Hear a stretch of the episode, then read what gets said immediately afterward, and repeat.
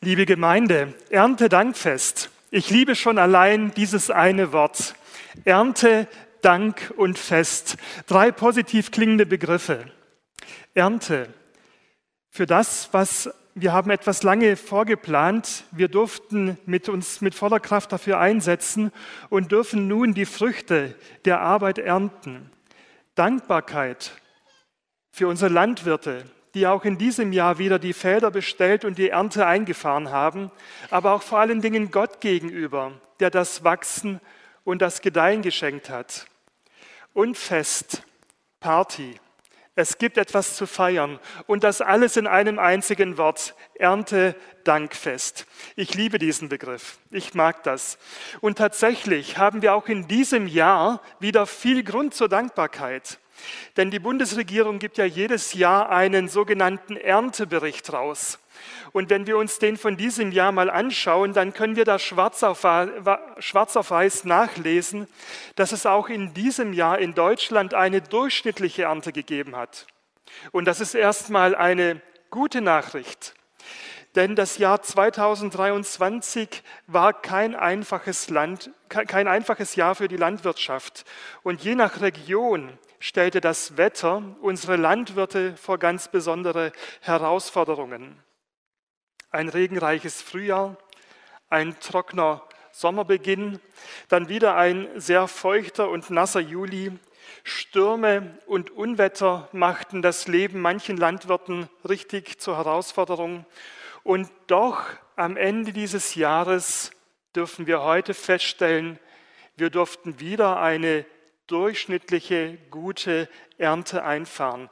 Dank unseren Landwirten hier in Deutschland, aber vor allen Dingen dank Gottes Segen.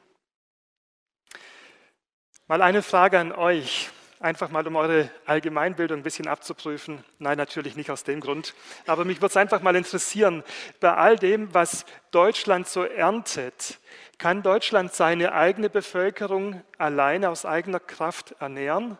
Oder sind wir auf Nahrungsmittelimporte aus dem Ausland angewiesen, dass wir zusätzlich Nahrung in unser Land hier hinein importieren müssen? Wer meint, dass Deutschland sich allein versorgen kann? Darf mal kurz die Hand heben?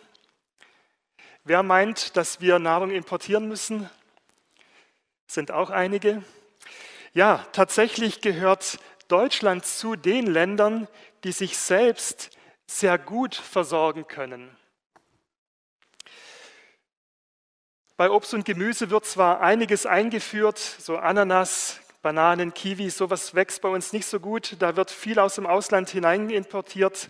Aber ansonsten bei all den wichtigen Nahrungsmitteln wie Fleischprodukte oder Milchprodukte oder auch Kartoffeln und Getreide, da haben wir mehr, als wir brauchen. Deutschland gehört zu den Ländern, die sich auch in Krisenzeiten sehr gut alleine versorgen könnten. Und das ist keine Selbstverständlichkeit, liebe Freunde, denn wenn wir uns mal die Weltkarte anschauen, dann stellen wir fest, dass fast eine Dreiviertelmilliarde Menschen auf unserem Globus nicht genügend zu essen haben oder sogar hungern müssen. Gerade die nicht grünen Länder, die Länder im sogenannten globalen Süden haben damit zu kämpfen. Dort sind Menschen stark unterernährt oder sterben sogar an Hunger. Das ist aber noch nicht die ganze Wahrheit. Denn wenn wir uns mal die Karte anschauen, wie viel Geld Menschen und Familien aufbringen müssen, um sich mit Nahrung zu versorgen, dann stellen wir fest, dass nur noch die grünen westlichen Länder übrig bleiben, wo Menschen so wohlhabend sind, dass sie im Durchschnitt weniger als 25 Prozent ihres Einkommens für Nahrung ausgeben müssen. In all den anderen Ländern müssen Menschen, um ihre Familie satt zu bekommen, deutlich mehr Geld ausgeben, bis zu 50 Prozent und darüber hinaus. Was heißt denn das für uns? Nun, Zurzeit geht es euch vermutlich so wie mir, wenn ich zum Bäcker komme, um meine Sonntagsbrötchen abzuholen, dann seufze ich, weil ich in Zeiten der Inflation merke, wie teuer das alles geworden ist weil zum Beispiel die Ukraine als eine der Kornkammern dieser Welt zurzeit sehr eingeschränkt ist und nicht mehr so viel Getreide exportieren kann in den Weltmarkt, wie das in den Jahren davor war. Und das merken wir ganz deutlich, dass der Preis, Getreidepreis insgesamt auch weltweit nach oben gegangen ist. Und das macht sich in den Kosten bemerkbar, wenn wir zum Bäcker gehen. Für arme Länder bedeutet das jedoch nicht höhere Brötchenpreise, sondern es bedeutet schlicht und ergreifend mehr Hunger denn die Familien konnten davor schon kaum das Geld aufbringen, um ihre Familienmitglieder satt zu bekommen. Und das wurde nun aufgrund der Verknappung noch schwerer. Es gibt wenig Länder auf dieser Welt, denen es so gut geht wie Deutschland. Wir haben vieles im Überfluss. Wir sind mit vielen Gütern unglaublich reich beschenkt. Wir sind ein Land, das sehr finanzstark ist und wirtschaftsstark ist. Uns geht es unglaublich gut. Und nirgendwo merken wir aber, ist die Zukunftsangst so groß wie in unserem Land. Wir spüren, dass die weltweiten Naturkatastrophen auch in diesem Jahr eine Ernte zu keiner Selbstverständlichkeit machen. Die Zun Gott lenkt das Klima. In 1. Mose 8, Vers 22, und das ist ja auch unser Wochenvers, da steht, solange die Erde besteht, soll nicht aufhören Saat und Ernte, Frost und Hitze, Sommer und Winter, Tag und Nacht. Das ist eine Zusage Gottes, liebe Freunde. Nicht wir Menschen haben die Erde in unserer Hand, sondern Gott. Es ist seine Schöpfung. Er hat die Erde erschaffen und er trägt sie auch durch. Wir alle kennen ja dieses Bild, das durch die Medien gegangen ist. Da ist ein verhungernder Eisbär auf einer Eisscholle, die buchstäblich unter seinen Füßen wegschmilzt. Und die Medien haben das als Symbol für die Entwicklung der Menschheit hier auf diesem Planeten hervorgehoben und haben gesagt, so geht es uns allen. Bei den Tieren bricht die Lebensgrundlage weg. Bei uns Menschen wird es ähnlich sein, wenn wir nicht vorsichtig sind und nicht gegensteuern. Und dieses Bild ist ja tatsächlich sehr emotional. Und natürlich geht es uns ans Herz, wenn wir so ein armes Tier vor uns sehen. Und die jungen Leute, die das so mitbekommen, die sind zunehmend verzweifelt in unserer Gesellschaft. Sie sehen das Überleben der gesamten Menschheit gefährdet und eine ungewisse Zukunft vor sich. Und leider kommt dann noch hinzu, dass natürlich solche Stimmungen von Hollywood immer wieder neu aufgegriffen werden. Da gibt es ja schon seit einigen Jahren diese Weltuntergangsfilme, wo die Natur zurückschlägt, alles ist zerstört und es macht irgendwie alles keinen Sinn mehr. Und das verstärkt wieder das Gefühl der Perspektivlosigkeit bei der jungen Generation im Westen. Und junge Leute sagen heute in den Diskussionen ganz bewusst, dass sie keine Kinder mehr haben möchten. Es gibt viel zu viele Fußabdrücke der Menschen auf diesem Planeten. Mehr braucht es nicht. Es grassiert eine große Angst bei diesem Thema. Und scheinbar ist sich ja auch die Wissenschaft einig. Es gibt diesen Climate Change, diesen Klimawandel. Und tatsächlich, alle Aufzeichnungen, die wir derzeit haben, die deuten darauf hin und weisen das nach. Es gibt diesen Klimawandel. Also ist alles ganz klar und eindeutig, oder? Und der Weg unseres Planeten in die Hitzekatastrophe vorgezeichnet. Vermutlich überrascht es euch nicht, wenn ich euch sage, dass die New York Times einen Artikel über den Klimawandel geschrieben hat, in dem steht, dass wir die Welt, so wie wir sie heute kennen, möglicherweise zurückgeht, zu Ende geht. Vermutlich werdet ihr sagen, ist nicht wirklich überraschend. Solche Artikel liest man zur Zeit des Öfteren. Aber es mag dich vielleicht überraschen, dass dieser Artikel in der New York Times am 24. Februar 1895 erschienen ist, also vor circa 130 Jahren. Und der Artikel behauptete damals, dass die Länder, die jetzt die Wärme der tropischen Sonne genießen, sich auf den Frost der Polarregion einstellen sollen. Also mit anderen Worten, macht euch auf eine globale Abkühlung gefasst. Nun, in den vier Jahrzehnten, nachdem dieser Artikel erschienen ist, da erwärmten sich die Temperaturen jedoch wieder leicht. Doch die Wissenschaft kam zu dem Schluss, dass auch diese Erwärmung eine Katastrophe sei. Am 15. Mai 1932 schrieb wieder die New York Times, dass wenn diese Erwärmung nicht gestoppt werde, die Polarkappen schmelzen und eine Überflutung der küstennahen Regionen folgen würde. Inter interessanterweise stiegen aber in den Jahren danach die Temperaturen nicht weiter an, sondern kühlten sich in den Folgejahrzehnten wieder leicht ab.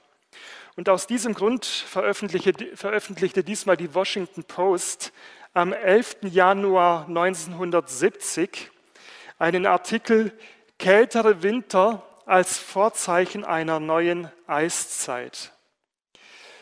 Klimatologen, die weltweite Trends erforschten, die stellten fest, dass die Arktis nicht schmolz, sondern kälter wurde und dass die Polkappen größer wurden. Wissenschaftler mehrerer Länder erforschten dieses Phänomen und am 18. Juli 1970 veröffentlichte die New York Times die Antwort. Die Menschen waren an diesem Klimawandel schuld. Sie haben das Ganze verursacht. Und ein Jahr später wurde auch die Erklärung dafür nachgereicht. Der Feinstaub, den der Mensch durch die Verbrennung fossiler Brennstoffe ständig in die Atmosphäre abgibt, verdunkelt die Atmosphäre und führt dazu, dass die Temperaturen sinken. Und einige Klimamodelle berechneten dass die Temperatur der Erde bis um 6 Grad im Durchschnitt nach unten gehen sollte. Und die Wissenschaft war sich damals einig. Sobald die Temperatur um mehr, Grad, um, um, um mehr als 5 Grad absinkt, wird das weltweit die nächste Eiszeit auslösen. Und dabei wurde berechnet, dass die Eiszeit bis 2020 beginnen würde. Nun, Glücklicherweise haben sich all diese Vorhersagen aus den 70er Jahren nie erfüllt. Das Gegenteil ist eingetreten. Die Temperaturen haben sich in den Jahrzehnten danach wieder leicht erhöht. Aber statt zu einer Beruhigung führte das wieder zu einer erneuten Beunruhigung. 2006 produzierte der frühere Vizepräsident der USA, Al Gore, einen Film mit dem Titel Eine unbequeme Wahrheit, in dem er sagte, dass die Welt langsam verbrenne. Und zwar infolge der Verbrennung von fossilen Brennstoffen. Interessanterweise ist das genau die gleiche Begründung, die man in den 70er Jahren herangezogen hatte, um die Abkühlung zu erklären. Nun war das die Begründung für die Erhitzung der Erde.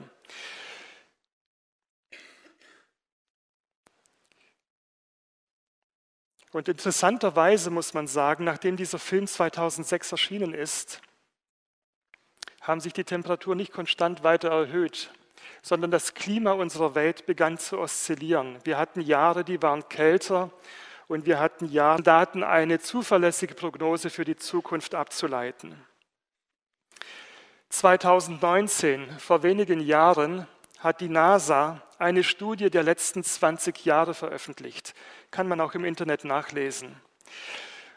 Und da hat die NASA veröffentlicht, dass in den letzten 20 Jahren, wo man die Erde aus dem Weltall beobachtet hatte, dass die Erde insgesamt nicht verbrennt, sondern um 5 Prozent grüner geworden ist. Das CO2 hat das Pflanzenwachstum weltweit angekurbelt. Wie passt das nun zu der allgemeinen Bewertung? Das Thema ist komplex. Und ich beneide nicht die Wissenschaftler, die hier im Auftrag der Regierungen zuverlässige Prognosen für die Zukunft ableiten müssen. Als Christ nehme ich die Sorgen der Gesellschaft ernst. Aber ich weiß, letztendlich hält Gott unsere Erde in seiner Hand. Er hält das Klima in seiner Hand. Und es gibt immer noch seine Zusage, dass es Saat und Ernte, Kälte und Hitze, Sommer und Winter, Tag und Nacht geben wird. Wir dürfen Gottes Wort vertrauen und wir brauchen nicht in Panik zu verfallen. Ja, natürlich, wir wissen es alle, die Welt ist eine gefallene Schöpfung und in der letzten Zeit wird es auch zu erschütternden Zuständen kommen. Das ist uns bewusst aus der Schrift. Aber das zeigt uns, dass das Kommen des Herrn näher rückt. Auch das sagt uns die Bibel. Bei all dem, was jedoch passiert, was wir auch nicht richtig einordnen können, wir bleiben als Christen hoffnungsvoll, weil wir wissen, dass wir letztendlich nie tiefer fallen können als in Gottes Hand. Er hält das Klima in seinen Händen und auch mein eigenes persönliches Leben. Damit kommen wir zum zweiten Punkt. Gott geht es um unser Herzensklima. Die Bibel sagt uns, dass das Klima unserer Erde nicht unser Hauptproblem ist. Es sind nicht die schmelzenden Eiskappen der Pole, die uns zu schaffen machen sollten, sondern die schmelzenden Eiskappen unserer moralischen Normen. Gott hat den externen Klimawandel unserer Erde sehr wohl im Blick, aber vielmehr bewegt ihn unser interner Klimawandel, das, was in unseren Herzen vorgeht. In der Bibel kennen wir durchaus Naturkatastrophen und auch Dürrezeiten. Und interessant ist, dass in der Bibel diese Katastrophen immer auch Antworten eine Antwort Gottes auf die Sünde der Menschheit war. Gott war es nicht egal, wie die Menschheit lebt, und seine Gerichte waren immer auch ein Ruf zur Umkehr. Ein Beispiel lesen wir in Jeremia 5, Vers 24. Dort steht, lasst uns doch den Gott Lass uns doch den Herrn, unseren Gott, fürchten, der Regen gibt, sowohl Frühregen als auch Spätregen zu seiner Zeit, der die bestimmten Wochen der Ernte für uns einhält. Und jetzt kommt es. Eure Missetaten haben diese Gaben abgewendet und eure Sünden haben das Gute von euch ferngehalten.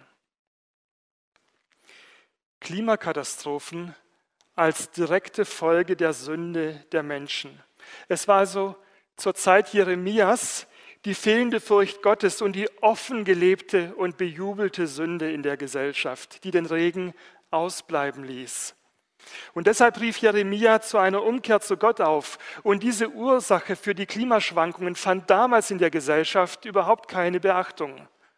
Und sie wird auch heute in unserer Gesellschaft überhaupt nicht ernst genommen seine Lebensaufgabe im Schutz des Klimas zu sehen, lenkt vom Hauptproblem des Menschen ab, nämlich die Gottvergessenheit unserer Gesellschaft und leider auch die Gottvergessenheit so mancher Christen. Viel wichtiger als das Klima der Natur ist Gott unser Herzensklima. Wenn Menschen nicht mehr an Gott glauben, dann sind sie verlassen und haltlos und schaffen sich ihre eigenen Götter, etwas, woran sie sich klammern. Und das ist heute überhaupt nicht anders. Denn wohin geht denn die Reise, wenn wir als Gott, wenn wir als Gesellschaft Gott aus unserem Leben ausklammern? Was ist der aktuelle Trend in unserem Land? Was ist der Mindset bei uns hier? Schauen wir uns das doch mal an. Wie sehen denn die biblischen Prioritäten in Bezug auf die Schöpfung aus? Was sagt Gott, was wichtig ist? Wie setzt Gott hier die Prioritäten? Nun, die Schöpfung, die hat so angefangen, liebe Freunde, und das können wir in der Bibel ja sehr genau nachlesen, dass Gott in sechs Schritten an sechs Tagen die Welt schuf. Er schuf am ersten Tag Tag und Nacht, am zweiten das Firmament, dann Festland und die Pflanzenwelt und am vierten Tag schuf Gott Sonne, Mond und Sterne. Also in vier Tagen schuf Gott die Natur, so wie wir sie heute wahrnehmen können. Dann schuf Gott die Tiere und am sechsten Tag den Menschen als Ebenbild Gottes. Was für eine Auszeichnung. Der Mensch als Ebenbild Gottes. Wir sind ein geistiges und ein geistliches Wesen. Wir sind als Menschen auf Gott hin angelegt. Und am siebten Tag ruhte Gott und er sah sich all das an, was er geschaffen hatte und er kam zu dem Schluss und sagte, es ist sehr gut. Da ist mir etwas so richtig gut gelungen. Der siebte Tag, in der Bibel auch Sabbat genannt, ist der Tag, den Gott für sich selbst in Anspruch nahm, der Tag, der Gott gehört. Da denken wir unser, über unser Leben nach und wir richten es auf Gott aus. Wir blicken wie Gott auf die letzten sechs Tage unseres Lebens zurück und fragen uns, war das alles so gut, was da gelaufen ist? Wir haben als Menschen diese Reflexion nötig. Wir haben es nötig, immer wieder über unser Leben nachzudenken. Denn in Markus 7, die Verse 21 bis 23, da wird uns eine schonungslose Diagnose mitgegeben. Denn aus dem Innern, aus dem Herzen der Menschen kommen die bösen Gedanken wie sexuelles Fehlverhalten, Diebstahl, Mord, Ehebruch, Habsucht, Bosheit, Betrügerei, ausschweifendes Leben, Neid, Verleumdung, Überheblichkeit und Unvernunft. All dieses Böse kommt von innen heraus und macht die Menschen vor Gott unrein. Liebe Freunde, das Herzensklima ist unser eigentliches Problem. Es hat viel größere Auswirkungen auf unser Umfeld als unser CO2-Fußabdruck. Und am Sonntag halte ich inne und ich frage mich, wo gibt es in meinem Leben Dinge, wo ich von Gottes Maßstab abgedriftet bin? Wo brauche ich durch Gottes Wort für mein Leben wieder Korrektur? Ich nehme mir Zeit, zurückzuschauen, so wie Gott es damals getan hat. Wir brauchen diese Korrektur als Menschen immer wieder neu. Auch wenn wir nichts Böses tun, was in der Praxis ja gar nicht möglich ist, das wird uns nie gelingen. Aber selbst wenn wir nach außen hin ein grundsolides, anständiges Leben führen, wir brauchen diese Reflexion über unser Leben, weil sich automatisch Ungutes in unserem Leben breit macht. Ich habe mal die Geschichte gelesen von einem Mann, dessen Frau für eine längere Zeit verreisen musste und gemeinsam haben sie das Arbeitszimmer der Frau aufgeräumt und nachdem alles picobello war, hat, man, hat der Mann das Zimmer abgeschlossen und, und sagte, okay, das war's jetzt, das Zimmer ist perfekt, das bleibt sauber. Nach der Rückkehr seiner Frau, als das Zimmer wieder geöffnet wurde, fragte sich der Mann, wo kommt all dieser Staub her? Das Zimmer war doch zu. Wie konnte sich in der Zwischenzeit all dieser Schmutz in diesem Zimmer ansammeln? Also, liebe Freunde, nichts zu tun führt dazu, dass sich, dass sich Schmutz und Ungutes in unserem Leben ansammelt. Wir brauchen immer wieder neu diese Ausrichtung auf Gott. Wir verlieren die richtige Perspektive für richtig und für falsch, wenn wir nicht Gott als Bezugspunkt, als Maßstab haben. Und liebe Freunde, häufig führt unser Zeitgeist genau dazu, dass Gottes Ordnungen völlig auf den Kopf gestellt werden. Wir verlieren unseren Kompass für das, was richtig und was gut ist. Und wir merken, und das sehen wir auch in unserer Gesellschaft heute, dass wenn Menschen Gott ausblenden, ein Leben ohne Gott führen, dass Gottes Ordnungen manchmal genau auf den Kopf gestellt werden. Und bei der Klimadiskussion passiert genau das Gleiche, denn Menschen ohne Gott drehen das Ganze um und plötzlich ist die Natur heilig. Wehe mir mit deinem Fußabdruck. Dich sollte es ja hier auf der Welt gar nicht geben. Als Mensch bist du hier nur ein Störfaktor. Die Tiere bekommen teilweise einen höheren Stellenwert als Menschen. Es gibt unglaublich viele Tierschutzvereine bei uns hier im Land und dagegen ist ja auch überhaupt nichts einzuwenden. Es ist ja gut, wenn sich Menschen für den Schutz der Schöpfung einsetzen. Aber wenn wir unsere Stimme gegen die Abtreibung erheben, und uns für den Schutz des ungeborenen Lebens hier einsetzen, dann werden wir feststellen, dass wir in der westlichen Welt dafür bekämpft werden. Tiere haben einen teilweise höheren Stellenwert als Menschen. Und Gott, Gott kommt in der ganzen Diskussion überhaupt nicht mehr vor. Er wurde an die letzte Stelle geschoben. Und wenn es keinen Gott gibt, dann gibt es auch keine Hölle. Also, who cares? Wen kümmert's? Aber liebe Freunde, die Bibel spricht da eine sehr glasklare Sprache. Das wird so nicht funktionieren. Gott ist heilig und er ist auch ein richtender Gott. Und es kommt der Tag, wo Gott all diese Verwirrungen und Verirrungen wieder in die richtige Reihenfolge setzen wird. Und er wird uns fragen, wie wir mit seinen Geboten umgegangen sind. Aber bis dahin stellen wir fest, und das ist leider eine traurige, traurige Prognose, bis dahin wird die Menschheit ohne Gott unglaublich viel Unheil angerichtet haben, weil wir seine Gebote für unser Leben missachten und meinen, dass wir ohne Gott ganz gut auskommen. Römer 1, Vers 25. Sie haben die Schöpfung angebetet und ihr gedient und nicht dem Schöpfer. Störung der Schöpfung gerade dem christlichen Glauben angekreidet. Menschen sagen, dass unsere westliche Kultur über viele Jahrhunderte vom christlichen Denken geprägt wurde und dort wurde uns mitgeteilt, dass die Welt sowieso dem Untergang geweiht ist. Die Erde wird irgendwann untergehen. So steht es ja auch in der Bibel. Und daher, so wird heute behauptet, sind wir in unserer westlichen Kultur sehr schäbig mit der Schöpfung umgegangen und haben sie ausgebeutet. So auf die Art, Christus kommt bald, rodet den Wald. Ich weiß nicht, ob an diesem Vorwurf ein Pünktchen Wahrheit dran ist. Ich kann es wirklich nicht beurteilen. Aber wenn dem so sein sollte, dann müssen wir tatsächlich zugeben, dass wir falsch lagen. Denn Gott hat eine klare Meinung, wie wir mit seiner Schöpfung umgehen sollen. Wir lesen 1. Mose 1, Vers 28. Und Gott segnete sie, also die Menschen, und Gott segnete sie und gab ihnen den Auftrag, seid fruchtbar und vermehrt euch. Bevölkert die Erde und nehmt sie in Besitz.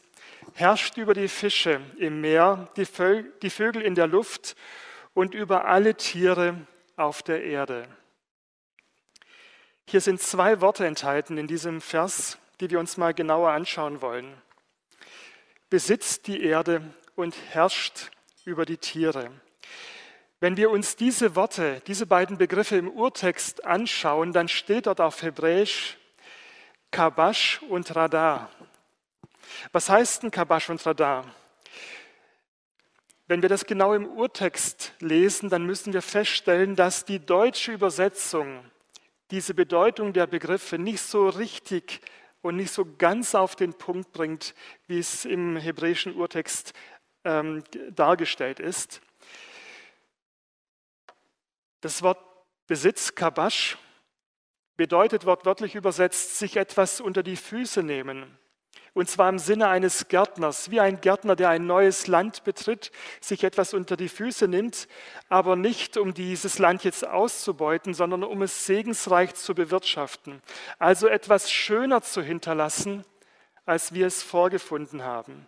Keinen Raubbau betreiben und die Erde und die Wälder und die Tiere ausbeuten. Und das zweite Wort herrscht, Radar. Damit ist eine autoritative Herrschaft gemeint, aber im Sinne eines Schäfers, das schützende und fürsorgliche Umherziehen des Hirten mit seiner Herde. Also das Verhalten eines Hirten, eines Schäfers, der seine Herde beschützt also kein Missachten der Tiere und ihrer Bedürfnisse. Gott macht hier eine klare Aussage, wie wir mit seiner Schöpfung umgehen sollen. Und Gott gibt uns diese Begriffe Kabash und Radar mit, weil das sein Wesen kennzeichnet. Er ist wie ein Gärtner, wie ein Hirte und diese Begriffe begegnen uns ja in der Bibel immer wieder, wenn es um Gott geht. Es ist seine Wesensart. Und da wir als Menschen nach seinem Ebenbild geschaffen sind, was liegt da näher, als dass wir sein Wesen verkörpern sollten, nämlich das Beste aus der Schöpfung rauszuholen, sie pflegen und sie zu beschützen. Liebe Freunde, warum bekommen wir das nicht hin? Warum sieht unsere Schöpfung so aus, wie sie aussieht? Auch da sagt uns die Bibel ganz klar, es liegt sehr stark an unserem Egoismus und an der Habgier in uns Menschen. Als Menschen wollen wir immer mehr und wir verhalten uns so, als wäre diese Welt nicht unsere, auf die wir achten sollten. Den Müll hinter mir wird schon jemand anders aufräumen. Da gibt es Menschen, die werden sich darum kümmern, die werden dafür bezahlt. Und uns ist nicht bewusst, dass wir als Christen Verwalter dieser Erde sind und einen Auftrag haben. Habgier führt zu einer schlechten Behandlung von Gottes Schöpfung. In 5. Mose 25, Vers 4, da heißt es, du sollst dem Ochsen nicht das Maul verbinden, wenn er drischt. Folgendes ist gemeint. Der Ochse war ein Nutztier und es spricht aus biblischer Sicht auch gar nichts dagegen, Tiere als Nutztiere zu halten, aber mit dem nötigen Respekt vor Gottes Schöpfung. Und man hat damals dem Ochsen immer wieder das Maul zugebunden. Warum? Denn wenn er gezogen und geschleppt hat, wenn er also im Dienst der Menschen gearbeitet hat, dann wollte man nicht, dass er zwischendurch von der Ernte frisst. Und er wurde ausgebeutet. Und Gott sagt, nein, so nicht. Das Tier ist Teil von deinem Team und wenn es Hunger hat, dann lass es fressen. Oder Sprüche 12, Vers 10 sagt uns, ein guter Mensch sorgt für seine Tiere, der Gottlose aber behandelt sie grausam. Merken wir, ein unguter Umgang mit Gottes Schöpfung wird in diesem Vers automatisch mit Gottlosigkeit in Verbindung gebracht. Menschen, die Gott kennen, werden mit ihren Tieren so nicht umgehen. Gott spricht sehr klar in seinem Wort, wie wir mit seiner Schöpfung umgehen sollen. Und vielleicht sagen wir jetzt als Städter, die wir hier überwiegend versammelt sind, boah, Glück gehabt. Ich habe keine Tiere. Mich betrifft es also insgesamt gar nicht. Ich habe damit nichts zu tun. Aber, liebe Freunde, Irrtum. Es geht uns tatsächlich alle etwas an. Und ich möchte uns ein paar Gedanken mitgeben, was wir ändern können, um ein Stück weit unsere Schöpfung und auch unsere Mitmenschen wertzuschätzen. Ich möchte damit niemandem zu nahe treten und niemand muss so denken. Aber nehmt es bitte einfach mal als Anstoß mit, euch darüber Gedanken zu machen. Es sind Grundsätze, an, die wir, an denen wir uns als Familie auch selbst orientieren. Und die Frage, die sich mir immer wieder stellt, ist einfach die, wie gehe ich persönlich mit Gottes Geschenken um, die er uns gerade in diesem so reich beschenkten Deutschland jeden Tag anvertraut. Nun, zuerst mal, als Christen versuchen wir, wenn es irgendwie möglich ist, kein Essen wegzuwerfen. Wenn wir zu viel gekocht haben, dann wird es wieder aufgewärmt und wir essen es bei der nächsten Mahlzeit. Wir können nicht Gottes Geschenk in den Müll werfen, Nahrung verschwenden, während Menschen in anderen Ländern vor Hunger sterben. Das ist kein guter Umgang mit dem, was Gott uns anvertraut. Zweitens, wir kaufen Lebensmittel ein, bewusst, bewusst im Hinblick auf das Tierwohl. Das heißt, wir kaufen als Familie zum Beispiel nur Eier aus Freilandhaltung. Warum? Weil wir nicht möchten, dass Hühner in engen Käfigbatterien dicht aufeinander gepfercht leben müssen, sondern wir möchten, dass Hühner ganz frei im Umland sich bewegen können. Und wir sind bereit, auch ein paar Cent mehr für die Eier dafür auszugeben. Genauso geht es auch ähm, bei dem Thema Billigfleisch. Auf jeder Packung ist mittlerweile ein Hinweis gegeben, wie das Tier gehalten wurde. Und lieber etwas mehr Geld ausgeben und dafür auf ein. Wir kaufen Obst und Gemüse aus der Region und keine Kartoffeln aus Ägypten oder Äpfel aus Afrika. Warum sollten wir Obst einkaufen, das es auch in Deutschland gibt, aus, aus, Ländern, ähm, aus, aus Ländern, wo es weit her transportiert werden muss? Warum sollten wir Obst nehmen, das lange Strecken hinter sich hat, das es auch in Deutschland gibt, das künstlich nachgereift wurde, nur damit es dann in unseren Regalen landet? dann bezahlen wir lieber etwas mehr und unterstützen dabei auch gleichzeitig die Landwirte um uns herum, die Landwirte aus der Region. Wir kaufen keine Kleidung in Billiggeschäften. Und liebe Freunde, damit meine ich jetzt überhaupt nicht, dass wir teure Markenkleidung kaufen sollen. Das ist überhaupt nicht der Punkt. Aber mehrere Kaufhausketten zum Beispiel C und A, um nur mal ein Beispiel zu nennen, die haben sich verpflichtet, darauf zu achten, dass die Stoffe, die für die Kleidung verwendet werden, und die werden ja überwiegend in armen Ländern hergestellt, zum Beispiel Bangladesch, diese Kaufhausketten haben sich verpflichtet, dass ihrer Arbeit leben können. Es ist schlichtweg eine Frage der Gerechtigkeit, die uns Christen nicht egal sein kann. Und ein letzter Punkt, gehe ich richtig mit dem mir anvertrauten Geld um, das Gott mir anvertraut hat? Es gehört ja letztendlich nicht mir selber. Gehe ich richtig damit um, wenn ich mir allen möglichen Luxus leiste? Vielleicht meinen vierten oder fünften oder sechsten Urlaub in diesem Jahr antrete? Ist es das, was Gott mit den mir anvertrauten Finanzen, was er, da, was er möchte, dass ich damit tun soll? Oder sollte ich dann nicht besser mit diesem Geld, das Gott mir anvertraut hat, Menschen in Not unterstützen? Wenn ich gerne reise, vielleicht zu sagen, okay, ich reise mit einem Missionswerk direkt vor Ort und ich helfe dort persönlich mit um einen Urlaub auch für das Reich Gottes mit einzusetzen. Oder ich habe vor kurzem mit einem Missionar mich unterhalten, der in der Türkei arbeitet, der sagt, es wäre so schön, weil so viele Christen auch in der Türkei Urlaub machen, dort in den tollsten Hotels absteigen, was ja auch völlig in Ordnung ist. Aber er sagt, es wäre so schön, wenn diese Christen sonntags wenigstens mal eine lokale christliche Gemeinde besuchen würden. Vermutlich würden diese Menschen nicht viel verstehen von dem, was im Gottesdienst gepredigt wird, aber es würde den Christen vor Ort so unglaublich viel bedeuten.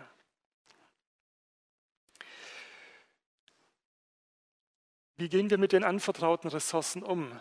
Mit unseren Finanzen, mit dem Luxus, den Gott uns hier in diesem Land gibt. Ich weiß, und dafür bin ich auch sehr dankbar, dass es auch in unserer Gemeinde Menschen gibt, die fahren nicht dreimal in den Urlaub, aber die trotzdem einen Blick für andere Menschen haben, die in Not sind und auch bereit sind zu helfen, auch wenn sie vielleicht nicht das größte Einkommen haben. Und ich schätze das sehr in unserer Gemeinde. Das ist ein unglaublich großes Geschenk, für das ich sehr dankbar bin. Liebe Gemeinde, was ich euch hier mitgegeben habe, sind Gedankenanstöße. Keiner muss so denken. Und es mag Umstände geben in meinem Leben, wo ich tatsächlich im Supermarkt nach den günstigsten Produkten greifen muss.